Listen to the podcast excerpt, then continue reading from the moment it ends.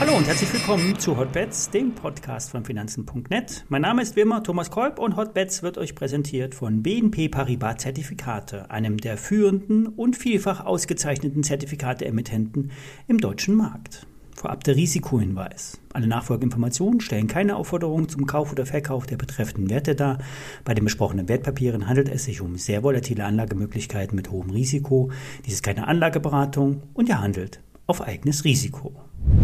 Ja, der DAX, der hat einen Deckel aufgebaut. Bei rund 14.400 DAX-Punkten hat sich eine Barriere gebildet, die möglicherweise bald weggesprengt wird. Treiber könnten die Stillhalter sein, denn am Freitag laufen Optionen und Futures aus, unter anderem auf DAX und Eurostox. Bei 14.100 soll eine größere Call-Position im Markt sein.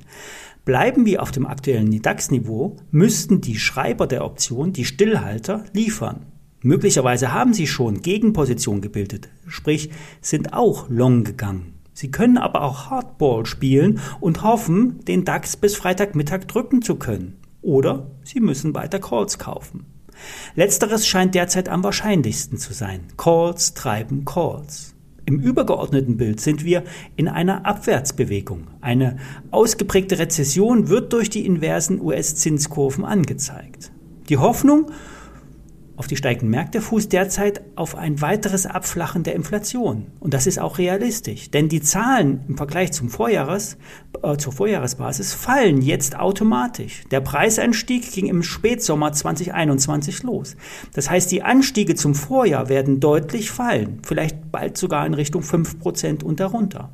Dafür werden die Arbeitslosenzahlen steigen und die Wirtschaft merklich abkühlen. Doch an der Börse überwiegt weiterhin der Optimismus. Infineon hat zum Beispiel mutige Geschäftsaussichten äh, abgegeben und Auf, äh, den Aufschwung im Halbleitersektor damit untermauert. Trader erwarten aber eher eine Konsolidierung bei DAX, Dow und S&P.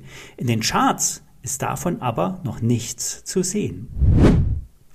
Heute nochmal ein Hebeltrade. Gestern habe ich einen strategischen Short vorgestellt. Damit ist ein Swing Trade gemeint, der auf ein paar Wochen angelegt ist. Derzeit sind die Märkte long. Das kann auch noch weiter anhalten. Doch der Rücksetzer gestern nach dem Raketenbeschuss auf polnisches Staatsgebiet zeigt, wie fragil die Lage ist.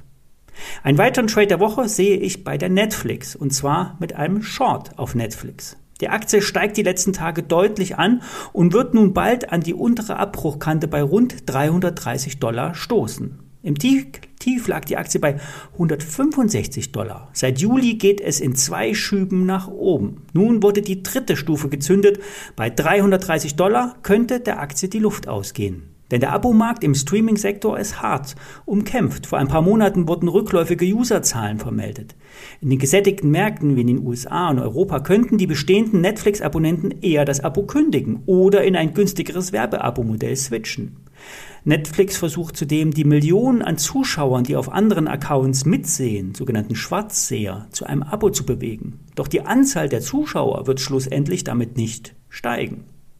Ob sich zudem wirklich signifikante Werbegelder einsammeln lassen, ist unklar. Klar ist, die bestehenden TV-Sender haben massive Probleme, ihre Sendungen zu monetarisieren. Die Werbeetats werden derzeit zusammengestrichen. Die Verlage starten Kostensenkungsprogramme, egal ob äh, online, Print oder TV.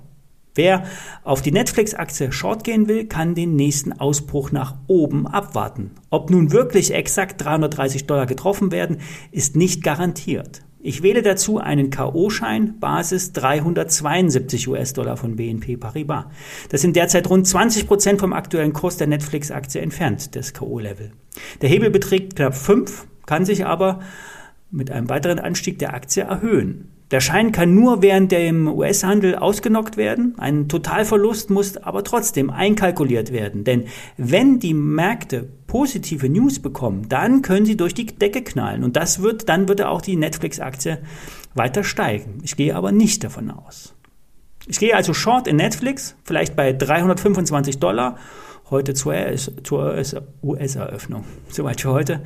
Bis morgen. Viele Grüße.